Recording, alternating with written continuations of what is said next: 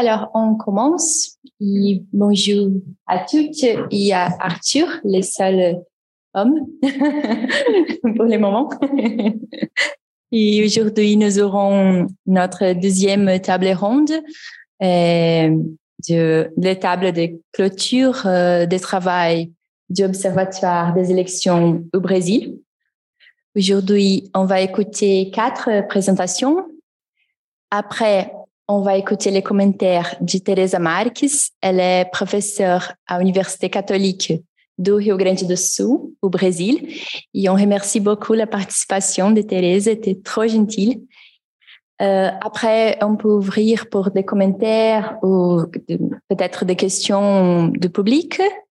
Et euh, à la fin, les auteurs peuvent peut-être euh, faire des commentaires à, propos de ce que Teresa a dit. Euh, c'est ça.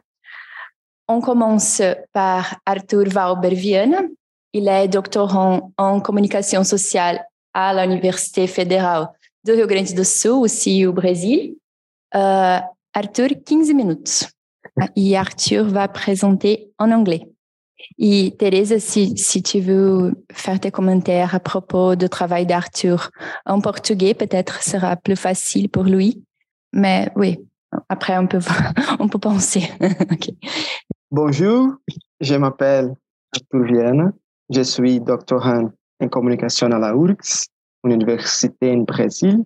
Et comme je ne parle pas le français, I'll speak English, and I'm sorry for that, but um, so I hope you're all doing all right. Thank you, Mariana, for organizing this event and for all the discussions in the making of this article that I'm presenting now.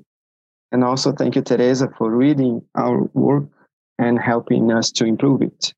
The discussion that I propose is about the fake news that appeared the most in the Brazilian election of last year, 2022, and not only identifying them, uh, but also trying to analyze their content and the ways in which in which they circulated.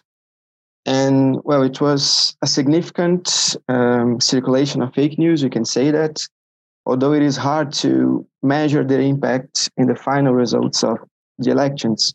And even after 2018, when fake news also had an effect on the results, um, we still haven't figured out how to prevent that from happening. Um, but anyway, um, so the first problem that I came across was how to observe and analyze underground and apocryphal messages that are made precisely not to be seen by everyone, to circulate by extra official means of communication hidden from most eyes. So the answer that I found was to look at fact checking agencies to see why were the fake news circulating more intensely. After all, um, those agencies have the purpose of identifying fake news. So it seemed like the best place for me to find them. And this is how I assembled the empirical part of my analysis by bringing together the news verified by agencies Lupa and Aos Fatos. Lupa in Portuguese means uh, magnifying glass, and Aos Fatos something like uh, to the facts, toward the facts. And they are both two of the most important Brazilian fact checking agencies, uh, being part of the Interna- International Fact Checking Network, which is our worldwide news checking network based at Pontier Institute in the United States. And along with these content, contents of the two agencies, I have also included in my analysis um, the fact checking contents of the official program to fight disinformation of the Brazilian Federal Supreme Court. And I did that because I felt it was relevant to look at the reactions of Brazilian institutions to the problem imposed on democracies um, by the wide dissemination of lies on social media and on internet, especially knowing that the courts and the electoral systems were main tar- targets of fake news campaigns last year. Um, in the article, before entering the empirical analysis, I propose a theoretical debate on how information circulates nowadays, especially through social media and on instantaneous messaging apps such as WhatsApp and Telegram. Um, I won't delve into that here because, as I said, we won't have time. But for those who do want to delve into this debate, I suggest these three books um, Behind the Screen by Sarah Roberts, Big Tech, The Rise of Data and the Death of Politics by Morozov, Evgeny Morozov, and The Filter Bubble What the Internet is Hiding from You by Elie Parissier. Um, and of course, I invite um, you all to read my article when the dossier is published, probably by the end of March or so. Um, but to sum up, these authors, especially Roberts and Morozov, they talk about a kind of ontology that emerged from the mechanisms of algorithms and the communicational logic built around social media. That is um, a commercially constructed reality with interactions taking place in a private in private arenas in which the mechanisms that define what is visible or not and to whom are invisible and which is therefore not at all concerned with politics or democracy believing that the accumulation of data provided by the users themselves, consciously or not, will be sufficient to solve any possible individual or collective conflict. And I speak in a similar way. I also argue that platforms cannot be understood as disinterested public debate arenas. They are, above all, ultra personalized advertising machines whose commercial bias precedes any democratic value they may have, and whose raw material is our behavioral data. But moving on to the empirical analysis, these are some of the examples of fake news that I have seen, have found. Staring at the fake news that circulated throughout the Brazilian electoral period of 2022, um, I pointed the themes that most animated the production of such lies and what were its main targets. And with that, I was able to inf- infer the authorship of contents that are, as a rule, um, apocry- apocryphal. Um, the time frame was the second round of the pres- presidential elections. What is justified not only because of a clear increase in the circulation of fake news, but also because it is a moment in which the actors involved in the political dispute reduce it to two, Lula and Bolsonaro, what allowed me to more easily infer the origin of the fake news, as I said before, based on their targets. And there were 95 news that we uh, that I, I analyzed, and after getting gathering all of them, I classified them by themes. There were 10 of them, and also by specific topics they addressed and whom they harm or whom they favor and also headlines agency responsible for checking publication date publication reach whenever that was measurable and the label given by the verifiers to the content under review. And then i came to to this. First you can see that electoral fraud um, religion and moral and public safety security were the themes that most appeared on fake news. And together they represent they represent more than half of the news analyzed I first highlight the predominance of fake news whose sources are linked to the ideolo- ideological spectrum of Bolsonarism and the extreme right. More than 90% of the fake news verified had as a target uh, the leftist candidate Lula or favored his opponent Jair Bolsonaro. So, although I am going to talk about the fake news produced by the PT, the uh, the Workers' Party and, and Lula side as well. Um, we must always keep in mind this big difference in the dissemination of lies. We cannot fall into false symmetries, and I try to be very careful about that. Um, so, going by category now, starting with electoral fraud. Um, this is the most frequent theme we found, and all of the fake news target Lula or in some way favored Bolsonaro. And it is worth worth noting that since 2018, when he won the elections, and even before that, Bolsonaro has been accusing the electronic voting machines of being fraudulent. And the same accusation, repeated like a mantra many times, served as the basis for Bolsonaro supporters to contest Lula's victory and demand a military coup in the country after last year's election.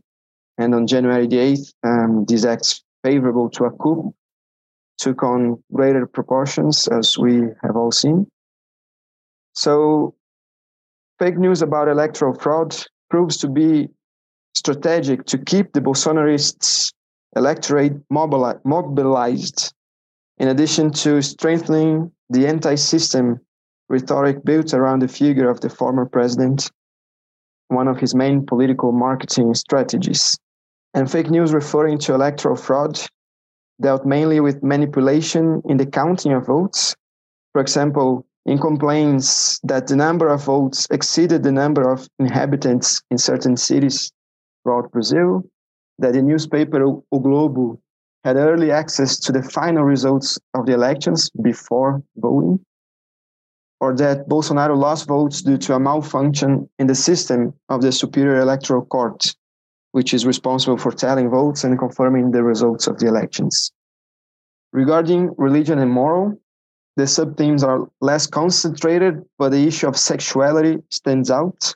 Examples, uh, fake news about implementation of homo-affective education in schools, whatever that means, or about teachers supposedly forcing a student to put on lipstick, or about Lula creating unisex bathrooms in school, things like that.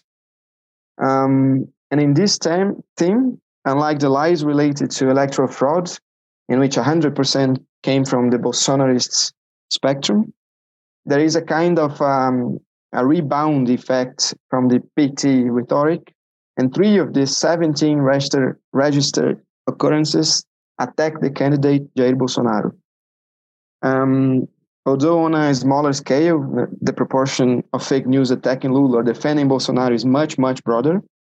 It is interesting to reflect on that response from the PT side on an issue that is especially important to the conservative electorate and which is largely favorable to the far right candidate Bolsonaro. And by the way, um, one of the central theses that seek to explain Bolsonaro's victory in 2018 is based on this understanding and relates voting to religion. And on another path that seems very interesting to us, uh, Professor André Singer identifies the popular conservatism as an electoral driving force in Brazil. So add to this the fact that the conservative electorate is the majority in Brazil, and the dispute for this segment of the population is justified. So, in our view, um, the PT dispute in this field reveals kind of a pragmatic approach to fake news. But again, uh, in terms of practical results, it is very difficult to measure the, the impact of this pragmatic tactic and the use of fake news to target Bolsonaro among his most faithful electorate. But we can infer that the fake news promoted by PT were not very effective since the evangelical segment again voted heavily for the extreme right candidate. So, despite the lies spread, there was no deactivation of conservatism, to use again André Singer's concept, as Lulismo managed to, to do before. So the Bolsonarist machine for producing and disseminating fake news proved to be more efficient on this topic and on all topics analyzed uh, to be fair. And I, I'm sure we are running out of time now. Two minutes. Oh my God. You have um, three minutes. okay. I still would like to point out two things then. There's only one category category where Lula and Bolsonaro almost have a tie in lies told, which is economy. There are five fake news against Lula and four against Bolsonaro. And what this close to a tie suggests is, in our understanding, the cent- centrality of the theme for the PT, the uh, Workers' Party, on the one hand, and on the other hand, the fact that the economic agenda is considered one of the weak points in Bolsonaro's campaign, which had poor results in this field. Here I was just going to talk about an emblematic case of um, development of the language of fake news with the use of fact-checking news as a model to update the appearance of lying content. And I end the article raising, that was fast, but I end the article raising the problem um, of a high organized and well spread and very well financed machine of fake news that Bolsonarism has built in the last 10 or 8 years, and some responses that are being given to that. Um, for example, a study showed 81 profiles on social media that work together in an organized manner to spread fake news online, and among them, deputies and Bolsonaro's sons. And especially after the episodes of January 8, Lula's government sees the regulation of social media as essential. A law is being proposed stating a so called duty of care for big tech companies. And they must act proactively to prevent the dissemination of content that encourage violence to overthrow democratic institutions and that publicly incite animosity between armed forces and the constitutional powers. And companies um, companies would be fined for non-compliance. But to finish, then, um, what is clear to us is the importance of a systematic, systemic struggle against a well-financed and organized network um, with high capillarity in society, spread around several countries especially linked to this extreme right. Um, they have learned how and had no ethical problem in doing so um, to make use of tools available by social media and instantaneous messaging apps like WhatsApp, such as echo chambers communication style, the circulation of information through networks of affection, the production of distrusts for political purposes, on any other official or traditional means of representation and communication, even scientific data and studies. Well, I'll stop here. We can talk more about the new communication paradigm um, where fake news flourish uh, later on. Thank you very much for your time, your attention. It has been an honor to be a part of this group and work together and learning from all of you. So, merci beaucoup. Obrigado, valeu. Merci Arthur, thank you so much for your presentation. Uh, on va écouter Gabrielle Balestre. Elle est diplômée en politique et gouvernement ici à Sciences Po. Et maintenant, elle est étudiante en master à Londres, non? À London School. Uh, mais bon, vous avez 15 minutes. Merci, vous m'entendez bien. Donc, euh, aujourd'hui, à l'Argentine le changement de la rhétorique de l'extrême droite brésilienne. Et donc, euh, d'abord, pour commencer, nous devons avoir en tête que Bolsonaro est vu aujourd'hui comme un des grands noms de l'extrême droite mondiale. Et donc, j'ai centralisé mon article sur l'analyse de, la stratégie de campagne. Donc, on va voir comment existe une attraction de la politique externe pour le jeu interne euh, par rapport à la campagne de Bolsonaro. Et on voit une hostilité face à certains pays, par exemple Cuba, Nicaragua, Venezuela, depuis 2018. Et on a vu quand même qu'il y a une symbologie très forte par rapport au Venezuela. Et c'est principalement à cause de la relation des gouvernements de PT avec euh, l'idéologie de, de la gauche en Amérique latine. Mais en fait, on voit qu'en 2022, il, euh, il y a un nouveau cible qui c'est l'Argentine. Donc, on voit un changement. Maintenant, c'est plus le Brésil va devenir le Venezuela, mais en fait, le Brésil va devenir l'Argentine. Et donc, euh, ma question d'investigation, c'était comment les régimes de gauche en Amérique latine sont instrumentalisés par l'extrême droite brésilienne. Est-ce qu'il y a un changement de rhétorique et une transférence des attaques vers l'Argentine? Et si oui, pourquoi? Donc, euh, pour commencer, la méthodologie que j'ai utilisée, j'ai fait une analyse de la littérature sur les campagnes de 2018 donc, euh, j'ai analysé plusieurs articles qui étaient écrits sur la campagne de Bolsonaro en 2018, mais comme en 2022, la littérature est un peu est moins vaste, j'ai fait une analyse des discours bolsonaristes, aussi euh, pas seulement quantitative, mais aussi qualitative. Et pour ça, j'ai utilisé les Twitter d'Eduardo Bolsonaro et j'ai fait l'analyse des tweets d'Eduardo Bolsonaro entre euh, les 1er janvier 2022 et les 31 en décembre 2022 pour voir la progression. Donc, euh, il y a les moments avant la campagne électorale, pendant la campagne et après les résultats de la victoire de Lula. Donc, pour commencé les relations entre le Venezuela et le Brésil, on voit qu'avec le gouvernement de PT, il y avait un partenariat politique et économique très important. Donc, euh, euh, avec euh, Chavez, mais aussi avec Maduro pendant le gouvernement de Lula et de Dilma.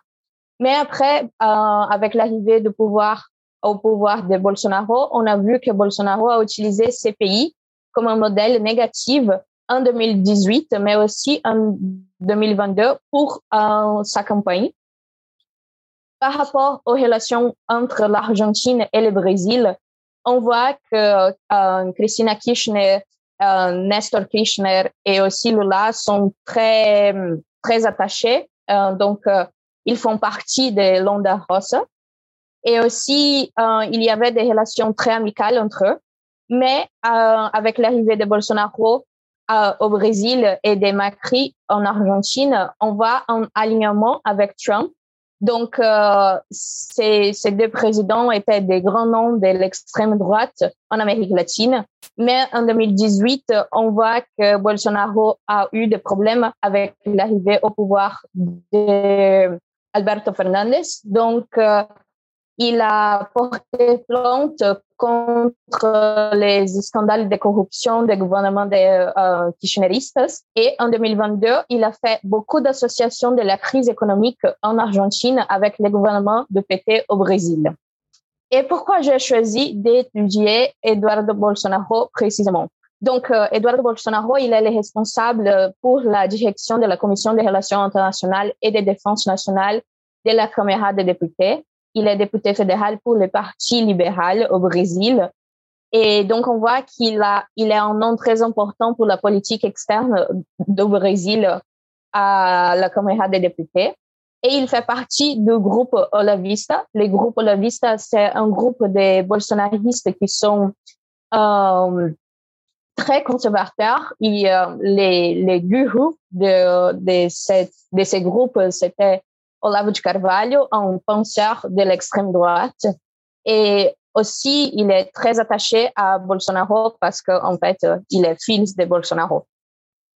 Euh, ici, on peut voir, par exemple, un tweet de Bolsonaro qui il fait euh, clairement euh, une, une attaque vers les Venezuela.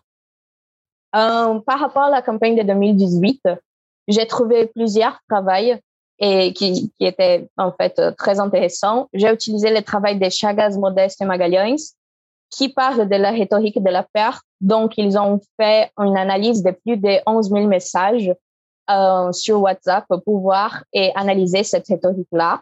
Et ils ont conclu que l'association entre le Venezuela et le Brésil, les gouvernements de PT, a commencé en 2002 avec euh, José Serra, qui était les autres candidats pendant les, les, élections. Mais cette association de la crise économique et politique du Venezuela avec les gouvernements de gauche brésiliens a augmenté principalement avec Bolsonaro. Donc, euh, on voit par exemple l'utilisation des mots comme narco-dictature par Eduardo Bolsonaro. Et en fait, euh, Serafini, il dit que ces effets rhétoriques fait partie de la campagne de Bolsonaro. On voit aussi l'utilisation des imprécisions et des mensonges par rapport aux pays de, gauche en Amérique latine. Et cela crée un sentiment de peur et de menace dans la société brésilienne. Mais pourquoi il y a une utilisation d'un pays externe dans la campagne interne?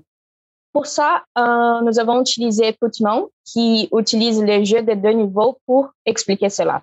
Donc, internement, il y a des groupes domestiques qui font pression sur les, gouvernements et internationalement, il y a un gouvernement qui cherche à répondre aux demandes nationales. Et donc, les cas brésiliens, c'est un cas de manipulation de la politique externe pour satisfaire la base électorale bolsonariste.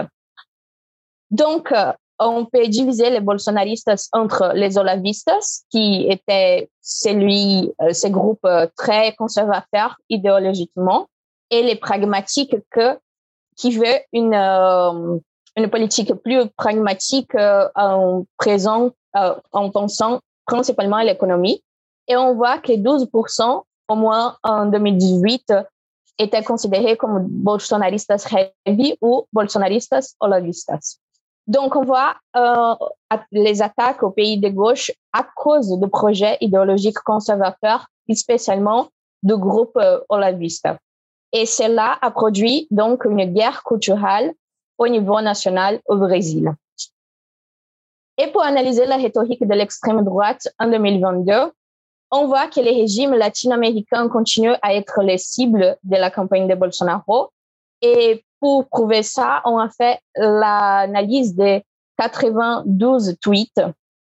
nous avons catégorisé ces tweets en trois grands groupes qui sont ceux qui mentionnent le Venezuela, ceux qui mentionnent l'Argentine et ceux qui mentionnent le Venezuela et aussi l'Argentine, comme vous pouvez voir euh, sur les graphiques. Et après, mes hypothèses de travail étaient les premières. L'Argentine a remplacé le Venezuela comme cible principale de la rhétorique d'extrême droite parce que la gauche brésilienne est plus proche de la gauche modérée argentine que de l'extrême gauche vénézuélienne. Et l'hypothèse numéro deux, l'Argentine a remplacé le Venezuela comme cible principale de la rhétorique d'extrême droite parce que le paysage politique et économique brésilien ressemble plus à la réalité argentine qu'à la crise humanitaire vénézuélienne. Et donc, euh, j'ai catégorisé euh, tous les tweets qui mentionnaient le Venezuela et l'Argentine en neuf catégories. Et donc, euh, j'ai utilisé les S pour dire que, par exemple, les caractères autoritaires étaient présents ou pas. Et donc, les N, c'est pour dire qu'ils n'étaient pas présents, donc non. Et après ça, j'ai trouvé quelques conclusions. Donc, on voit que les changements ont eu lieu notamment en raison de la crise économique qui dévaste l'Argentine. Même s'il y a une proximité entre la gauche argentine et la gauche brésilienne, je pense que la raison pour laquelle euh, il y a eu ces changements, c'était principalement économique.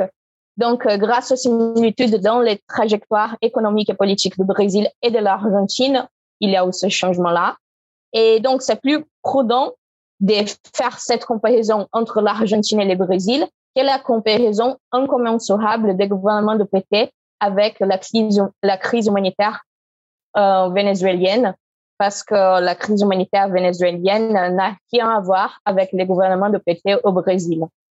En revanche, cela ne signifie pas que la radicalisation du discours d'extrême droite soit restée en arrière. Donc, on voit les groupes olavistes des bolsonaristes qui continuent à associer les idéologies communistes et socialistes aux, et gauchistes au Brésil, qui, dans leur spectre politique, euh, se positionnent euh, très euh, différemment de, de la gauche, soit vénézuélienne, soit argentine. Donc, euh, c'est ça. Merci pour votre attention et j'ai plaisir d'écouter vos questions. Merci, Gabrielle. Euh, obrigada pela apresentação. On va écouter maintenant Marina Maciuk. Elle est doctorante ici à Sciences Po en sciences politiques. Et vous avez 15 minutes. euh, je... Ah, e Arthur, uh, peut, uh, Arthur, você pode uh, compartilhar a tela, por favor.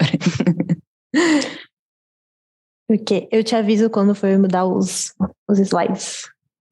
Bon, mais merci beaucoup pour cette opportunité d'intervenir, euh, de présenter un peu ma, ma recherche. Donc, euh, bon, je suis doctorante ici à, Sciences Po, au CERI, et euh, j'ai fait aussi partie d'un projet collectif euh, qui s'appelle VELECT, la fabrique de la vérité électorale. Et mon projet de thèse, en fait, porte sur les contestations électorales au Brésil. Euh, mon objectif est d'analyser ces contestations dans un temps long, euh, tracer une sorte d'histoire des contestations. Et initialement, je me concentre euh, sur la façon dont ces contestations peuvent changer la relation des électeurs avec les votes, les systèmes de vote, les institutions et aussi comment les contestations peuvent changer les systèmes électoraux en soi. Et euh, on peut changer les, les slides. Ouais. Donc, pour écrire cet article, euh, j'ai eu la chance de travailler à partir de mes propres données. Euh, et puis, lors d'une première mission de terrain, Euh, dans les cadres de ces projets euh, de thèse, j'ai réalisé ma première mission de terrain entre septembre et novembre 2022. Donc, la période entre les premières, un peu avant les premiers tours des élections jusqu'au déclenchement des contestations. J'ai passé par Brasilia et São Paulo. Et euh, mon objectif euh, en arrivant au Brésil, c'était d'accompagner de près euh, surtout les déroulements des campagnes, être en contact avec des électeurs et comment suspecter déjà, suspecter déjà suivre ces, ces mouvements de, ces possibles mouvements de contestation. Et j'ai pu donc suivre de près les occupations devant les bases militaires à São Paulo Brasilia. je suis restée environ une semaine dans chaque ville, en allant tous les jours dans ces occupations, dans ces, dans ces campements. campements. Et euh, je voulais observer la façon de se mobiliser de ces groupes, euh, les demandes au sein de ces groupes euh, et les possibles dispositifs de, de mobilisation mis en place pour faire tenir ces occupations et notamment le rapport avec les résultats électoraux. Et bon, c'était une mission, une mission de terrain assez précoce dans le cadre de, doctorat. J'avais mes premières questions, mais pas vraiment des, des, hypothèses déjà formulées. Donc, en fait, je voulais laisser les terrains parler par soi. Et être présente dans ces mouvements euh, m'a vraiment permis de reformuler un peu mes questions et voir plus de possibilités pour ma recherche. Et ce que je voulais montrer dans, ces, dans cet article, c'est vraiment un regard ethnographique euh, de ces occupations, certaines particularités de ces mouvements et ce qu'ils peuvent nous montrer euh, sur la représentation de ces, que ces groupes accordent aux institutions, au gouvernement entrant et aux résultats électoraux. Euh, et pour la problématique, cette problématique, euh, j'ai part d'une littérature assez classique sur la sociologie des mouvements sociaux, euh, notamment la notion de répertoire d'action collective travaillée euh, par Chili, par Chili euh, c'est-à-dire les moyens d'agir en commun euh, d'un mouvement sur la base d'intérêts partagés, et aussi la conception des dispositifs de sensibilisation bien développés dans les travaux de Christophe Traini, qui questionne justement la place des mécanismes sociaux capables de stimuler, inhiber, canaliser des émotions lors des manifestations. Donc, ces deux notions-là m'ont un peu guidé dans la formulation dans cette problématique et son déroulement. Et, mais aussi, euh, au long de texte, j'ai essayé de placer mes analyses dans une littérature euh, euh, déjà existante sur les mouvements sociaux au Brésil et en Amérique latine. Et sur les répertoires mis en place, euh, concrètement, on a ces contestations entre euh, fin 2022 et début 2023 ont pris trois principales formes. Donc les blocages des routes, les occupations devant les bases militaires et euh, les épisodes de l'invasion de la place des trois pouvoirs. Et c'est intéressant de penser c'est que que ces trois répertoires peuvent nous montrer euh, euh euh, sur les demandes euh, et sur ces, sur ces groupes contestataires. Sur les blocages euh, des routes, dans l'article, je cite que c'est un répertoire assez connu en Amérique latine. On connaît les exemples classiques, les exemples plus connus en Amérique latine, c'est les piqueteros en Argentine et même en Brésil. Plusieurs grèves des routiers ont été, se sont utilisées de ces répertoires pour indiquer des des salaires, des meilleures conditions de travail. Et, mais en 2022, euh, ces répertoires met, en évidence les liens étroits entre, les, entre Bolsonaro et les routiers. Mais il faut aussi savoir que ce n'était pas un, un, mouvement articulé 100% en accord avec toutes les directions syndicats représentants euh, de la catégorie. Euh, quelques représentants locaux euh, au début de ces mouvements ont déclaré aux médias qu'ils n'étaient pas en fait en accord avec ce type de contestation. Et les mouvements ont été convoqués, organisés à travers euh, les réseaux sociaux, et, mais on voit aussi à partir sur les réseaux sociaux, sur les, euh, sur les publications, sur des articles des médias, qu'il n'y avait pas qu'il y ait des routiers dans ces blocages. Il y avait des familles, il y avait de, des personnes plus jeunes, même des enfants. Peut-être des personnes donc liées aux routiers, mais qui, qui font partie du même réseau des mobilisations, mais qui ne font pas forcément partie de la catégorie. Et on voit aussi qu'en 2022, c'est une appropriation de ces répertoires euh, pour une demande antidémocratique, euh, mais aussi l'introduction des pratiques violentes. On a vu l'agression des personnes qui ont essayé de, dépasser ces blocages. On a vu des enfants euh, dans ces, dans ces lieux pour essayer de contenir certaines pratiques de contention par la police et euh, une certaine chaos euh, à partir du blocage des zones des déplacements vers des aéroports, des sorties de, des villes, etc. Euh, sur les occupations devant les bases militaires, c'était quand même un, même si on connaît bien euh, les occupations, mais les, des occupations devant les bases militaires, c'était c'est un répertoire quand même inédit euh, au Brésil. Et l'intéressant, c'est de penser que c'était, euh, il avait une ampleur nationale. On a vu même dans des petites villes, devant des bases militaires toutes petites et des fois vides, euh, les personnes s'est rassemblées euh, devant. Et il y a eu lieu de marcher dans les rues, de prendre une, autre, une forme plus euh, de, de, rester dans des lieux déjà symboliques pour des manifestations, comme la Venue Paulista à São Paulo. Euh, ces personnes ont, ont, même campé devant la place des, des, trois pouvoirs. Les bases militaires ont été l'espace occupé par ces contestataires qui étaient là pour demander donc euh, l'aide des forces armées, une intervention des forces armées, donc un coup d'État. Euh, et c'était aussi l'intéressant aussi de ces répertoires, c'est penser euh, la complexité de faire quelque chose euh, par rapport à ces occupations dès les débuts. C'était évident que c'était pour des demandes antidémocratiques, mais à la base, ces occupations ont commencé un peu d'une manière pacifique. Donc, d'où vient la tentative de négocier avec ces, contestataires la sortie, une sortie pacifique, et la difficulté même de contenir ces mouvements depuis les débuts. Et euh, bien sûr, l'épisode euh, tragique de l'invasion de, la, place des trois pouvoirs qui met en, évidence les complets régies et la violence euh, à l'égard d'institutions démocratiques. Et un épisode qui a été beaucoup comparé à l'invasion de, de, de Capitole aux États-Unis. Et, aussi, euh, tragiquement, aussi un répertoire inédit dans dans l'histoire du pays. Euh, sur les demandes et revendications au sein de ces groupes. Euh, dans l'article, j'ai essayé de montrer que malgré euh, une demande commune d'une intervention des forces armées et cet objectif d'empêcher Lula d'arriver au pouvoir, euh, au début de ces manifestations, il y avait, euh, il n'y avait pas vraiment un, un, plan bien articulé, des demandes d'action vraiment, euh, des demandes d'action articulées entre tous les, les contestataires. Euh, certaines personnes ont demandé de nouvelles élections à partir d'un nouveau système de vote, par exemple, à partir des bulletins en papier, par exemple. Euh, il y avait d'autres personnes qui voulaient effectivement la fermeture complète des institutions.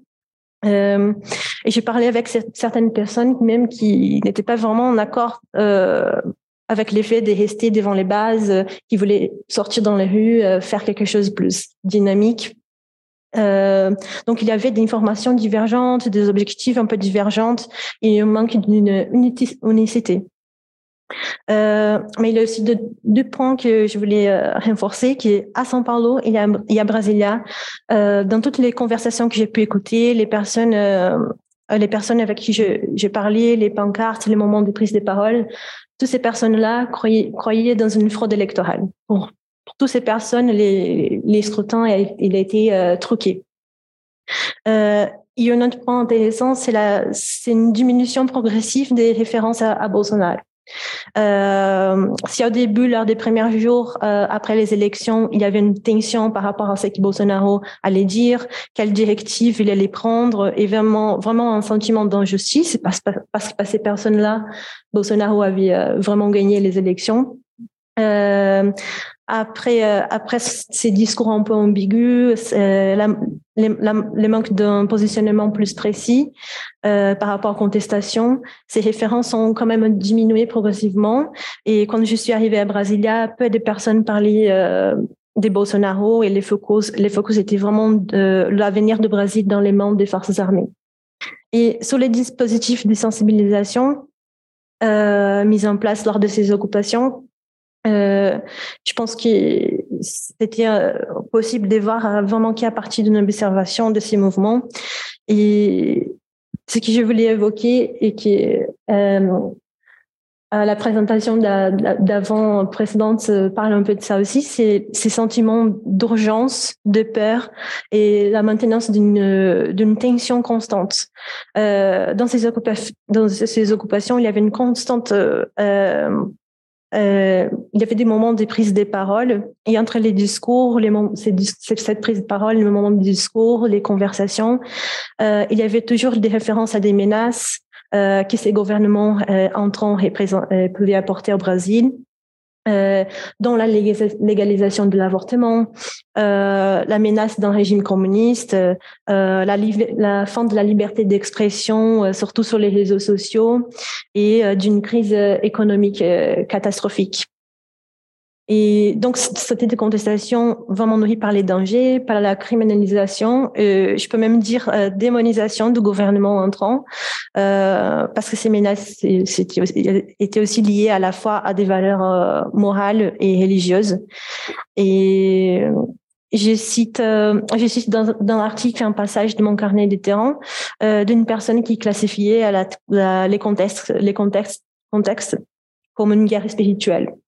Et euh, Lula, plusieurs fois, dans, ses, dans les conversations de ses moments de discours, a été même appelé des diables, euh, des voleurs. Donc, il avait vraiment un côté religieux et moral. Et, et c'est un sentiment d'urgence, un flux euh, très intense d'informations et des menaces, des dangers qui, euh, qui nous fait penser au flux des fake news euh, qu'on a, qu'on a accompagné pendant ces dernières années. Euh, donc c'était aussi très fréquent de voir des personnes avec euh, intention, avec les portables toujours en main, euh, essayer de chercher de nouvelles informations dans un état de constante vigilance euh, et, et, urgence. Et j'ai pu vraiment rencontrer des personnes euh, qui étaient vraiment effrayées par ces menaces, des personnes vraiment perturbées par l'arrivée du communisme, par la, par la corruption, toujours associée au Parti des travailleurs. Et, euh, et c'est un discours qu'on pense que, un discours un peu pareil de passé, que c'est euh, donc l'intervention des forces armées pour empêcher euh, une menace, euh, une menace communiste. Euh, je sais pas combien de temps je. Trois minutes. Trois minutes. Ok, bon, je passe aux conclusions. Et enfin, euh, pour conclure, euh, bon, avec Mariana, on avait dit que c'est un type d'observation qui suscite plus de questions que, de, que des réponses, euh, et surtout sur l'avenir euh, de ces mobilisations de l'extrême droite au Brésil. Et mais je pense que ce qu'on peut saisir, c'est qu'il y a une minorité euh, qui porte en porte en elle euh, les fantômes des forces des forces armées euh, comme une institution capable d'intervenir euh, sur toutes les autres pour rétablir l'ordre social. Et je reprends là une colocation d'André Singer lors de, sa conférence la semaine dernière, qui c'est un moment essentiel pour euh, repenser la responsabilité politique des forces armées en Brésil en ce moment.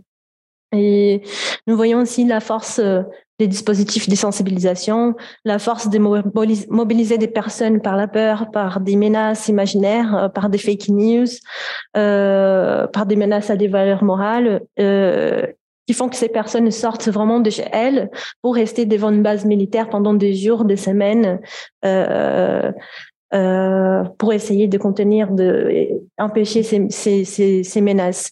D'où vient aussi l'importance de réglementer l'utilisation des, réseaux sociaux, des contenus qui circulent, euh, vu la force vraiment de ce que ces fake news peuvent avoir sur, les mobilisations. Euh, et je pense que ces contestations montrent aussi nos défis pour la qualité de notre démocratie, euh, qui, qui montre que les défis vont, au-delà du bolsonarisme euh, et qui, même si ces radicaux euh, forment une minorité euh, de la population et que c'est très difficile de dialoguer aussi avec ces personnes, avoir une minorité qui ne croit pas aux règles électorales, qui ne respecte pas, respecte pas les fonctionnements de la, démocratie, c'est aussi un enjeu. C'est aussi un enjeu de, de travailler pour récupérer les rapports de confiance des électeurs en institutions, en système électoral et euh, c'est aussi un enjeu qui ouvre des questions pour des recherches à venir euh, sur les continuités des prédispositions autoritaires auprès de ces électeurs et dans un scénario peut-être sans, sans, Jair Bolsonaro. Et dès maintenant, euh, à partir de maintenant, les rôles des institutions pour empêcher un retour à un scénario si menaçant pour la démocratie. Bon, je vous laisse avec plein de questions, je pense. Merci beaucoup. Merci Marina. Très intéressant, très triste aussi parfois. Et bon, on va écouter finalement euh, Alice Jordan. Tout le monde s'appelle Anna-Louise Chartier maintenant dans les Zoom. C'est un peu bizarre, mais on va écouter Alice Jordan. Elle est étudiante en relations internationales, un double diplôme entre Sciences Po et University of British Columbia. Vous avez 15 minutes, Alice. Ah, alors bonjour à, toutes et à tous, je m'appelle Alice, donc je suis en quatrième année maintenant, euh, je vais bientôt finir mon, diplôme.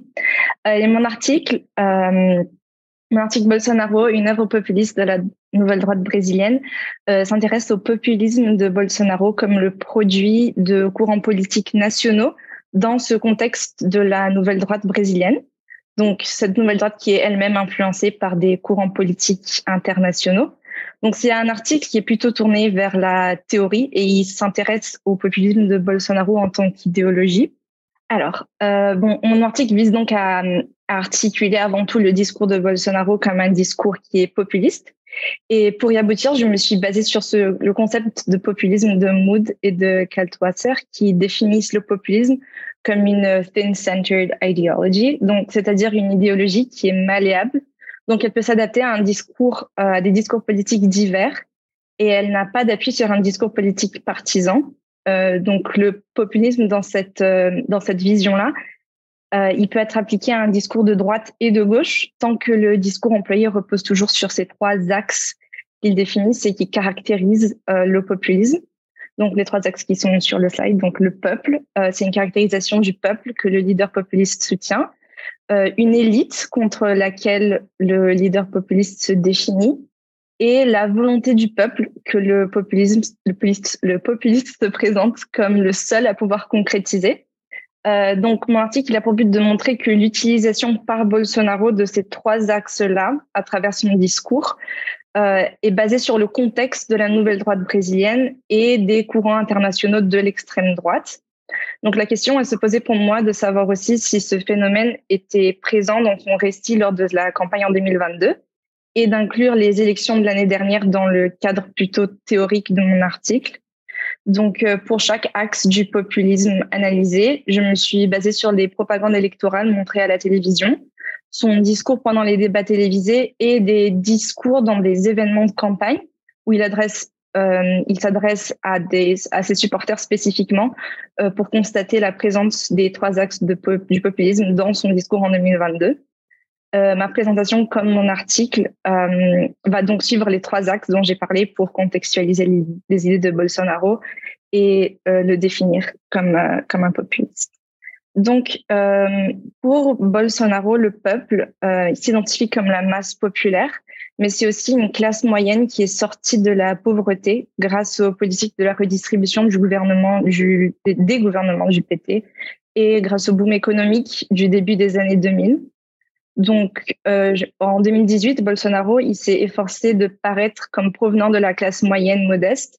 Donc, euh, en montrant par exemple euh, qu'il mangeait du pain avec du lait concentré sucré le matin, il n'utilisait pas beaucoup d'assiettes pour manger dans les vidéos qu'il faisait. Donc, il utilise aussi des symboles nationaux pour souligner sa représentation du Brésil comme une nation. Et il associe à ces symboles-là son propre discours conservateur. Donc, euh, ce, discours, ce discours conservateur, il, se, il est cadré par euh, le fait qu'il a un nouveau représentant de droite. Donc, il n'y a pas eu de représentant qui se disait de droite ouvertement à cause du phénomène de la droite honteuse qui était liée à la dictature de 64. Donc cette nouvelle droite qui émerge au long des années 2000 commence à se recaractériser comme une euh, comme des des hommes politiques de droite et elle se caractérise par la défense des politiques économiques libérales, euh, aussi une défense de la démocratie que Bolsonaro n'est pas forcément euh, n'utilise pas forcément, et des valeurs familiales traditionnelles. Donc le discours de Bolsonaro, il est influencé par cette nouvelle droite. On le voit en, parce qu'il exhorte des valeurs familiales traditionnelles qui identifient comme un pilier de l'identité du peuple brésilien. Euh, il utilise aussi son, enfin, il fait, il montre un, un, conservatisme laïque à travers son appui au port des armes et euh, l'accent qu'il met sur le maintien de l'ordre public et la vision religieuse du monde, du monde qu'il partage aussi. C'est euh, une vision qui fait allusion à la place des acteurs religieux dans la politique et à l'augmentation de la population évangélique dans le pays. Une population qui élit de plus en plus de représentants qui défendent cette vision religieuse du monde et qui contribuent à la formation du banc de la Bible au Congrès. Mais euh, Anna-Louisa en a parlé euh, hier, donc je ne vais pas m'attarder là-dessus. Et alors, lors de la campagne en 2022, on constate que le peuple est présenté à travers l'institution de la famille qui doit être protégée. C'est aussi un peuple qui est incontestablement chrétien. Donc, on le voit dans les propagandes électorales. Quand le peuple apparaît, il y a aussi un champ lexical de la destinée biblique. Euh, c'est un peuple qui croit en Dieu et c'est ça qui l'unit et qui le définit comme peuple brésilien. Alors, euh, le concept de l'élite, il est central parce qu'il définit la distinction entre le peuple qu'on vient de voir, qui est un peuple pur, que Bolsonaro représentait à travers son opposition à une élite qui est une élite corrompue.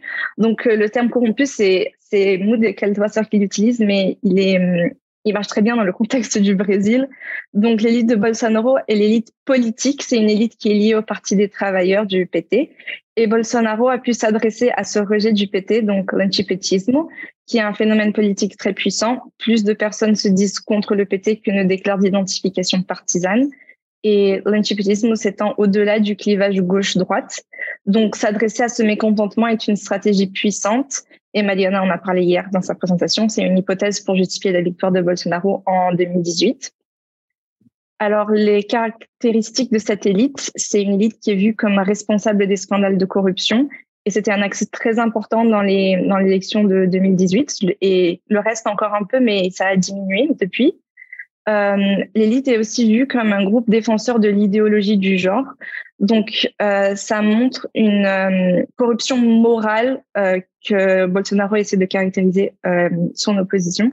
Donc, c'est un terme l'idéologie du genre, c'est un terme adopté par Bolsonaro qui présente les politiques progressistes, donc liées aux droits des femmes ou l'éducation sexuelle ou la protection des minorités en général, comme des attaques aux valeurs du peuple brésilien. Donc, c'est une idéologie à laquelle on a besoin de faire face. Et il faut comprendre cette position aussi comme une affirmation de la virilité de Bolsonaro, qui est un phénomène aussi présent chez Donald Trump. Donc, tous les deux sont connus pour leur tirade contre les femmes et ce sont des tirades qui sont complètement contextualisées par un discours euh, plus étendu euh, donc de, cette idéologie du genre. Euh, alors, l'opposition à l'idéologie du genre était aussi présente dans le discours de Bolsonaro en 2022. Euh, dans ses vidéos de campagne, euh, il est très clairement contre l'avortement et l'opposition à, Lula se jouait aussi sur ce thème de la famille. Dans une des vidéos, Lula est accusé de vouloir changer la loi pour encourager l'avortement dans une des, des pubs de Bolsonaro qui passait à la télévision.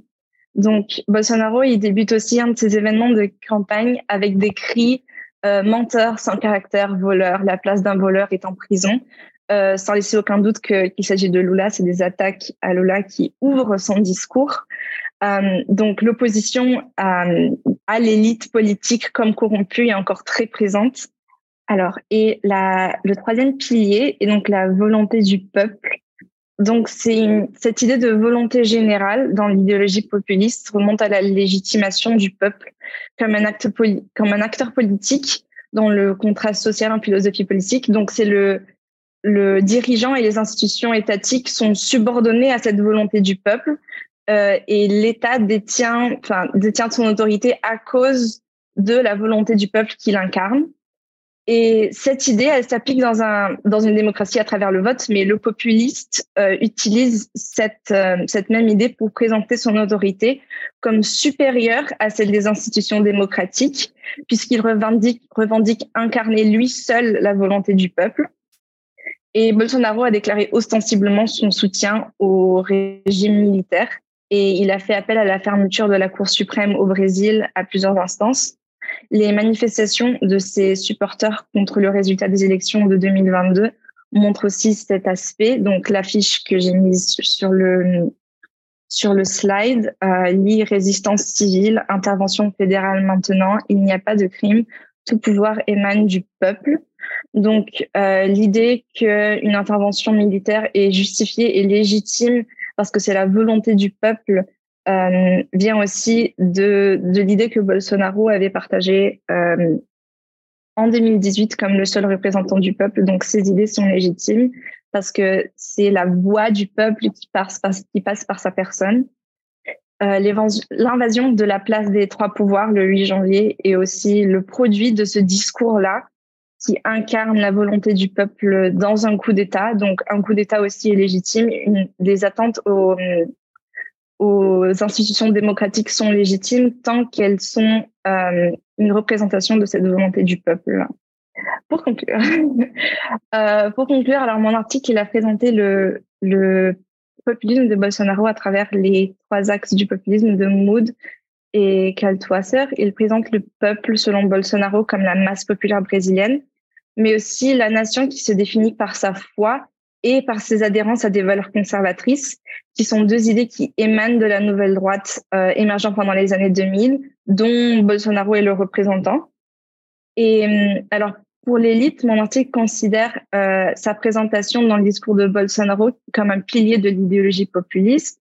C'est euh, l'élite qui représente les scandales de corruption, mais aussi une dégradation morale qui est vue à travers l'idéologie du genre. Un récit qui est également retrouvé chez Trump. Et l'article s'intéresse enfin à la légitimation des actes antidémocratiques par l'idée de la volonté du peuple. Euh, Bolsonaro se présentait en 2018 comme l'incarnation du peuple comme acteur politique et donc le mieux placé pour représenter le peuple dans que les institutions démocratiques du pays. Et son discours revendiquait la fermeture de la Cour suprême et chantait les louanges de la dictature qui représentait un encouragement explicite à des actes euh, antidémocratiques. Donc, merci à tous pour votre attention. Merci, Alice. Euh, très intéressant. On va écouter alors professeur Teresa Marques. Seulement peut-être le, euh, les commentaires sur la présentation d'Arthur. Je ne sais pas euh, si tout le monde va comprendre portugais, mais ça sera plus facile en portugais pour lui. bon, merci Teresa. bonjour à tous, toutes et à tous c'est un plaisir d'être là. Je veux en premier, la première chose que je veux faire, c'est de remercier Mariana, Mariana Chaise pour cette invitation. Je vais aussi euh, remercier euh, au professeur Olivier Daben, euh, Gaspar Estrada et dire que je suis très contente d'être là. Je vais dire aussi coucou à Sophie qui est là. Et je, dois dire que je suis contente de vous voir là-bas. Et, et, merci aussi à tous les intervenants pour la possibilité de débattre vos travaux de recherche. Je, je vais tout d'abord dire que je pense que tous les travaux sont très intéressants. Ils traitent les thèmes et les, méthodologies que vous avez choisies sont très actuelles. Je crois que c'est très important qu'une université euh, telle que Sciences Po Paris euh, s'occupe des questions de la politique brésilienne parce que ça nous permet d'avoir un regard, euh, plusieurs regards différents sur, les élections de 2022. C'était une élection assez importante pour notre pays, euh, vu qu'elle était conçue euh, par la plus grande partie des scientifiques politiques euh, en tant qu'une religion publicitaire. Pour les grandes parties des électeurs, c'était une élection entre la démocratie et la, la dictature, pas une élection entre deux candidats différents. Alors, je pense que tous les, les différentes dimensions si vous devez choisir en tant qu'objet d'étude, elles sont très intéressantes euh, et très importantes pour comprendre euh, les derniers processus électoraux.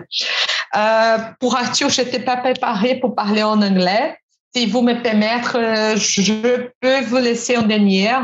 Je vais faire un commentaire en portugais et essayer de résumer un peu en français pour les autres à la fin, si Mariana est d'accord. Et après, je peux, euh, je me permettre de continuer, euh, de suivre la, la, l'ordre de présentation que vous avez choisi.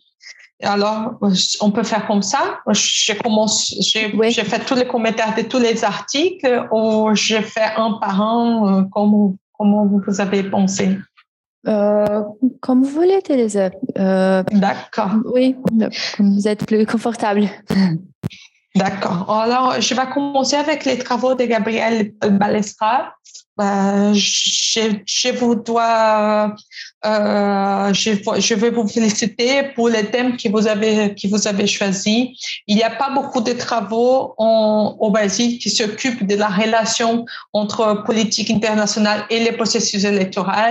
Et je pense euh, que les regards que vous avez que vous avez fait en essayant de croiser la dimension internationale avec la dimension nationale, ça devient très intéressant. Aussi, euh, euh je dois dire qu'on voit que vous avez, il y a beaucoup de travail dans, votre article. On voit que vous avez être euh, occupé beaucoup de la méthodologie et je, je dois aussi féliciter pour le choix de, de la personne de Eduardo Bolsonaro en tant que représentant de la droite brésilienne pour comprendre cette, ce que vous appelez des changements de la rhétorique de l'extrême droite.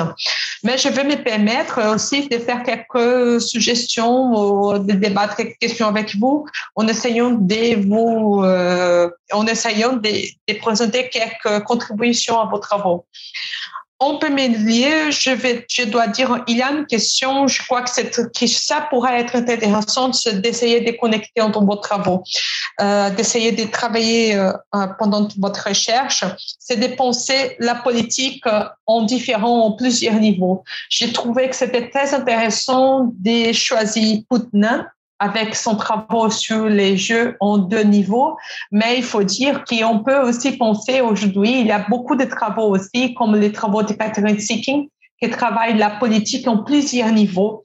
Et ça, ça devient chaque fois plus intéressant parce qu'on parle d'une droite qui est surtout transnationale aussi. C'est une droite qui essaye de s'organiser au-delà de la machine de l'État. Alors, je vous demande, est-ce qu'au-delà de penser d'un de, avec Putman euh, sur un jeu de deux niveaux, est-ce qu'on ne peut pas penser sur un jeu en trois niveaux, ça, ça veut dire le niveau national, le niveau international, mais aussi le niveau transnational, vu qu'on parle d'une droite qui est organisée de façon transnationale aussi. Et je dis ça aussi à cause de, euh, surtout à cause de la choix que vous avez fait c'était Eduardo Bolsonaro, parce que je crois que c'est intéressant de remarquer ici qu'Eduardo Bolsonaro, il était le représentant de l'extrême droite, le représentant du bolsonarisme dans un forum, euh, dans un encontre mondial de la, de la droite qui a eu lieu, qui, qui, euh, qui s'était passé en 2022, qui c'est le CEPAC, et CEPAC 2022, c'est, on peut dire en anglais, ça s'appelle la Conservative Political Action Conference.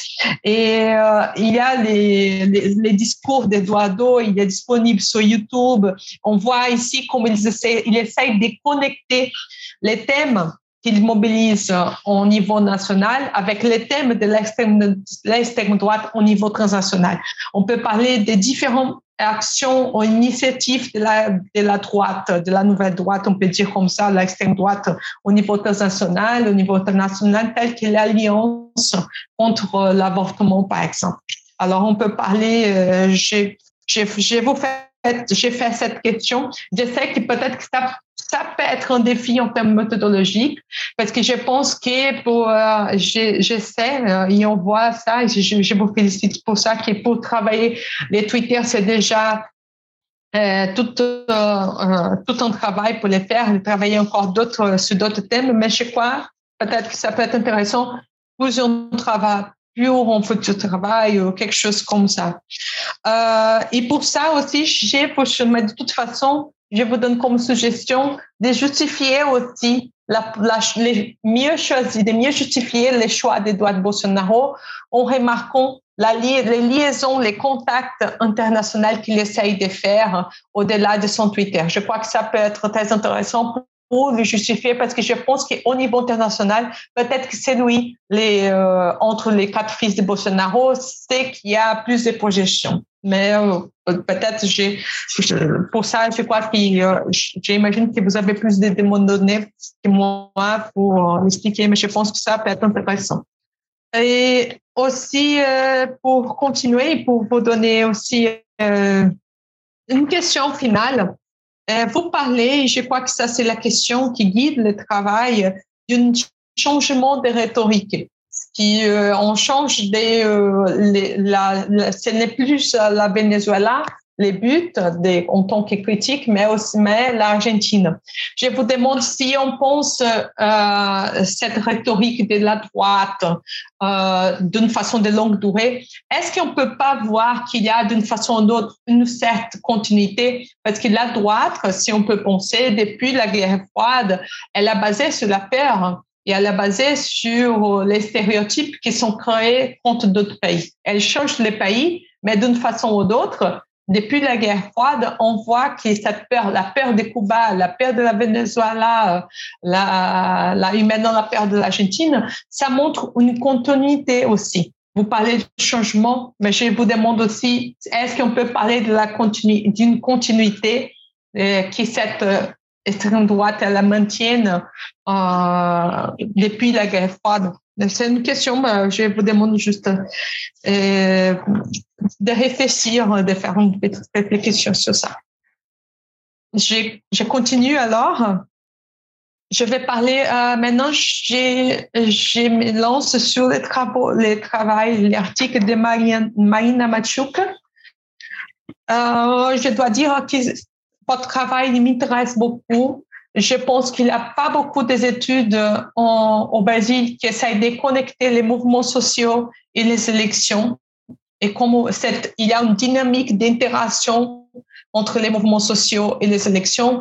Je crois que ça devient encore plus important en ce moment pour comprendre le bolsonarisme parce que c'était une façon de gouverner de Bolsonaro de maintenir son électorat toujours mobilisé différemment d'autres euh, d'autres présidents de la droite ou même d'autres personnalités de gauche on voit que c'était c'était même une façon de gouverner de Bolsonaro. Parfois on, on avait l'impression qu'il n'était pas un président mais un candidat en campagne. Et, ça, et je crois que pour ça, euh, ça peut être intéressant euh, de, débattre. Mais j'ai quelques questions à vous faire. Et après ça, je voulais aussi vous donner quelques suggestions. Parce que je pense que c'est très intéressant, les concepts de répertoire de Charles Tilly. Mais en même temps, je pense qu'il peut-être qu'il pourrait être meilleur développé. Parce qu'il faut dire, il y a une différence entre les concepts de répertoire et aussi les concepts, des concepts de performance. Je crois que ces deux concepts là, euh, vous pouvez aussi réfléchir d'une manière pour penser à, dans quel point les répertoires de la droite, il est aussi partagé avec les droits de la gauche au même volet des de, répertoires de la gauche. Et peut-être que cette transférence, cette mobilisation des répertoires, ça, ça peut être intéressant, mais aussi on va parler des performances qui sont les contenus des répertoires d'action qui peut, euh, je crois que c'est quelque chose qui, c'est là où on, nous avons des choses les plus euh, originales en termes de bolsonaristes. Et pour ça, je vais vous donner comme suggestion euh, la lecture du test de Chili qui s'appelle Space of Contention, qui a été publié en Mobilization, la revue Mobilization, c'est un test où il parle de l'importance du lieu physique pour les changements de répertoire. Et pendant que je lis votre article, je pensais sur la, les choix des bolsonaristes d'être devant l'armée, on peut dire, j'ai oublié les mots français, pardon, d'être devant l'armée, comme ils avaient pensé cet endroit, cet espace physique en tant qu'un espace sûr, euh, un espace sûr pour être là pour faire, pour, voilà, pour protéger, pour occuper plus sûr peut-être que la rue, parce qu'ils étaient devant les militaires. Voilà, j'ai pensé un peu ça, peut-être que vous pouvez faire une petite réflexion sur ça. Et sur la question des mouvements électoraux, encore sur la question des mouvements sociaux et des élections, euh, je crois qu'il y a un article qui, je ne sais pas si vous êtes française, si vous êtes brésilienne. Pardon? Brésilienne. Il y a un article qui est en portugais, il a été publié en sociologie, mais je crois qu'il doit avoir une version, bien sûr, en anglais. C'est un article de McAdam et Nectavo où il parle de la relation, de la dynamique spécifique entre mouvements sociaux et, et élections. Il, cet article-là, il parle des mouvements qui viennent avant, comme les mouvements électoraux, ils se préparent avant les élections pendant les élections et après les élections. Et là, il parle d'une dynamique, c'est très intéressant et que c'est pas beaucoup exploité par les scientifiques politiques, sociologues et surtout par, pas par les relations internationales. Je pense que cet article-là, il peut, vous aider. Et en parlant encore des contributions qui sont publiées en portugais, il y a un article qui a été publié par Marcelo Conrad da URGS, Rebecca Abers, uh, da et Luciano Tatagiba, qui était publié dans un livre qui s'appelle Démocratie et élections au Brésil, para onde vamos, qui s'était publié en 2022.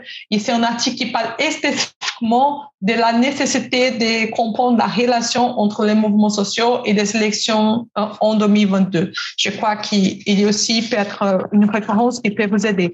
Alors, mais pour parler un peu de votre article, je vous demande, je pense que ça peut être intéressant de penser sur une réflexion, de faire pour votre article, c'est une version que vous, si vous voulez publier, je crois que vous devez essayer de le publier parce qu'il est très intéressant, de penser sur l'insertion de, de chercheurs dans les terrains. De, on vu que vous avez fait une ethnographie. Parce que moi aussi, moi, j'étais, quand j'étais en France en tant que professeur invité à, invité l'ENS, moi aussi, j'étais en train de faire une recherche sur les élections 2022. Et avec mon groupe de, recherche, on a remarqué qu'il y avait un différent entre pour les bolsonaristes, pour les chercheurs brésiliens et pour les chercheurs français. Ils étaient plus réceptifs pour les chercheurs brésiliens. J'étais en train de me demander pendant que je lisais ton article, est-ce qu'elle est brésilienne, comment, comment est-ce qu'elle a réussi à négocier, à faire partie de champ, parce que comme vous avez même parlé pendant votre article, on voit il y a beaucoup de, peur entre les bolsonaristes et, euh, et, des méfiances. Euh, ils sont pas très ouverts pour les scientifiques. J'étais en en tant que chercheur aussi, comment elle a fait, parce que pour nous, pour moi, euh, c'était pas évident. Il y a des travaux qui sont intéressants qui parlent, qui parlent de ça, qui ont été publiés, qui étaient faits pour les groupes de recherche de Frédéric Lowe à la OLB, euh, qui débattent, euh, ben, je peux vous passer les, les coordonnées, qui débattent la, la, rentrée des chercheurs étrangers entre les bolsonaristes, entre l'extrême droite brésilienne. Je crois que ça peut être intéressant, mais de toute façon, peut-être que vous, vous pouvez faire vous-même une réflexion comme c'était pour vous, comme c'était des négociations, euh, parce qu'on on, on voit que c'était ça, ça peut être c'est une question très intéressante parce que ça c'est un défi pour les chercheurs qui veulent comprendre la droite. Comment on fait pour entrer dans un terrain d'une droite euh, qui, est contre la science, et surtout la science brésilienne. Et je me demande si à une institution euh, à l'étranger, si ça vous aide. C'est pour ça aussi que je pense que c'est encore plus important de connecter des différentes universités pour faire ce type de recherche, parce que parfois, ça peut ouvrir la rentrée dans le terrain. Et je pense que ça peut être intéressant. Et juste une question, je crois que peut-être qui ça, pourrait être intéressant de réorganiser la temporalité de l'article, parce qu'il y a un moment qui on ne comprend pas jusqu'à où elle arrête la ethnographie, parce qu'il y a un moment qui on voit qu'il faut, aussi parler de, l'élévation euh, euh, des 8 euh, janvier. Peut-être que ça, ça pourrait être un peu, ça pourrait être plus, compétent. et plus, vous pouvez avoir plus de fidélité après la méthodologie si vous restez sur l'occupation et si vous laissez les, les débats sur le 8 janvier pour, pour un autre moment, parce que c'était déjà un autre répertoire d'action, c'était déjà, voilà, oh, là, c'est juste une petite réflexion. Merci aussi pour la possibilité de débattre au travail. Maintenant, sur euh, les travaux euh, des ah, pardon, ici, dans mon article, c'est pas marqué les noms des travaux sur Bolsonaro, nos populistes, c'était Alice, Alice Jordan. Aussi, Alice, je vais vous féliciter pour votre travail. Je crois qu'il est très intéressant. Euh, je dois, dois je dois dire qu'il est très organisé. On voit votre objectif est très clair, euh, votre théorie elle très claire aussi. Je pense que les travaux, d'une façon ou d'une autre, elle euh, travail, euh, l'article, il est très intéressant. Mais je voulais juste vous donner aussi quelques suggestions pour aussi pour essayer d'améliorer un peu et peut-être de faire un autre article pour la continuité de votre recherche, peut-être que vous pouvez utiliser ça. Et pour la question de la nouvelle droite brésilienne, comme j'ai un pied en relations internationales, je vais toujours euh, essayer d'aller un peu, de tirer un peu des contributions des relations internationales pour penser. J'ai vu que vous utilisez des articles qui sont, qui sont assez intéressants, qui sont publiés au Brésil. Il y a même des articles d'un collègue de mon département ici, euh, Rafael Madeira et Marc, et Marc Schwartz, qui sont nos collègues, mais je, dois aussi vous dire, il y a des intéressants travaux qui essayent de connecter la droite brésilienne avec la droite globale. Et je vais toujours, surtout parler de travaux euh, d'un professeur du Uruguay qui s'appelle Camilo Lopes Burian, avec un professeur espagnol, Atsana Rua, qui ils ont écrit, qu'ils ont créé le concept de, la, de ce qu'ils appellent internationalisme réactionnaire. Et je pense, ils voient quelle connexion entre les différents vous avez vous avez parlé, je pense que ça peut être intéressant de connecter un peu les caractéristiques que vous avez remarquées, que vous avez parlé dans les, les populismes de bolsonarisme au Brésil avec les populismes qu'on voit en Amérique latine d'une façon globale. Euh, d'une façon plus générale. Et aussi, juste pour une question, je crois qu'il peut être intéressant aussi de faire une réflexion méthodologique sur les images, parce que vous parlez beaucoup des images, de la question du drapeau, et ça peut être aussi un chemin, un chemin méthodologique assez intéressant de comprendre euh, par des images, par des photos, comment ils, ils mobilisent, comme si le bolsonarisme mobilise une image de la famille brésilienne, une image du peuple qui como vous avez, et je, crois que ça peut être intéressant. Euh, je, passe alors, je me lance alors sur les derniers travaux, les travaux d'Arthur euh, Barber-Biamana. Euh, je dois parler, je vais parler en portugais, Arthur, et, après je, rentre en, en français. Então, Arthur, quero dizer, eu achei seu trabalho muito interessante. A gente percebe que há muito trabalho no teu artigo, há um esforço metodológico muito grande, e eu acho que o principal mérito do teu trabalho é sobretudo descritivo. Tem um interesse, a gente fala, tem um interesse aqui muito claro em tentar identificar qual é o tom, quais são as fake news que, que quais são as fake news que mais circularam em 2022 Acho que ele pode dar início a trabalhos comparativos que vão nos permitir compreender a evolução dessas fake news por eleições. Então, a gente pode compreender também, a, a, ele pode dar início a um trabalho que de longa duração ou de média duração, que vai permitir verificar como que essas fake news, elas mesmas se transformam e mudam ao longo do tempo. Então, acredito que um trabalho com base empírica como o teu, ele é bastante interessante. Todavia, eu, eu gostaria de, de sugerir, né, talvez, eu sei que você vem da comunicação, mas há múltiplas possibilidades no campo das ciências sociais, das ciências políticas, da ciência política, perdão, de aprofundar o debate teórico que você propõe para se pensar, para se pensar o papel da, das fake news, o papel da, das notícias falsas, né, falando em português para a erosão da democracia. Então, a gente pode falar de textos mais, desde textos mais clássicos, como é, que vem do marxismo, como Gramsci, com, as, com, os aparelhos de hegemonia privados, enfim, que trabalham essa relação entre capitalismo e política, que é algo que perpassa o seu trabalho o tempo todo, quando você aponta né, a, o fato de que essas plataformas, elas são sobretudo plataformas comerciais, então acho que existem trabalhos que vão, né, que refletem a partir dessa perspectiva crítica ao capitalismo que podem contribuir, mas também existem trabalhos mais recentes que vão numa lógica mais institucionalista, como,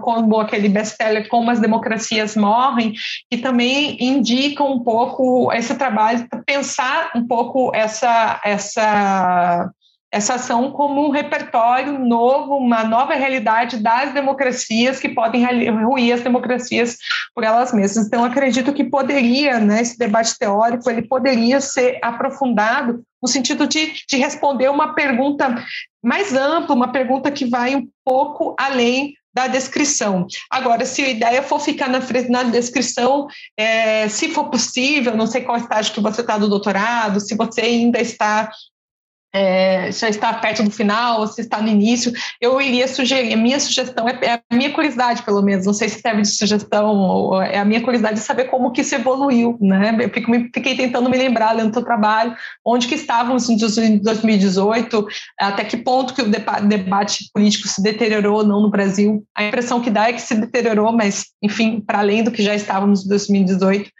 fica com essa questão, no mais, quero felicitar a você pelo seu trabalho. Uh, eu vou traduzir um pouco em francês, vou resumir.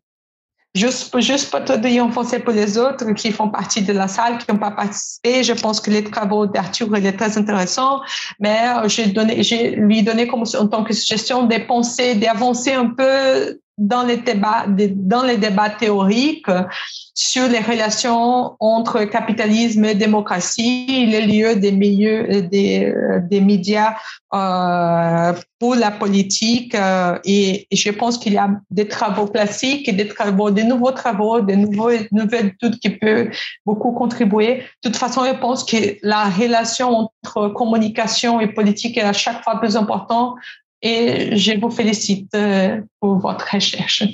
Merci Mariana, je crois que c'est ça. Je suis ouverte aux questions de, et de toute façon, je vais de nouveau féliciter tous les chercheurs, les chercheuses qui font partie de cette table.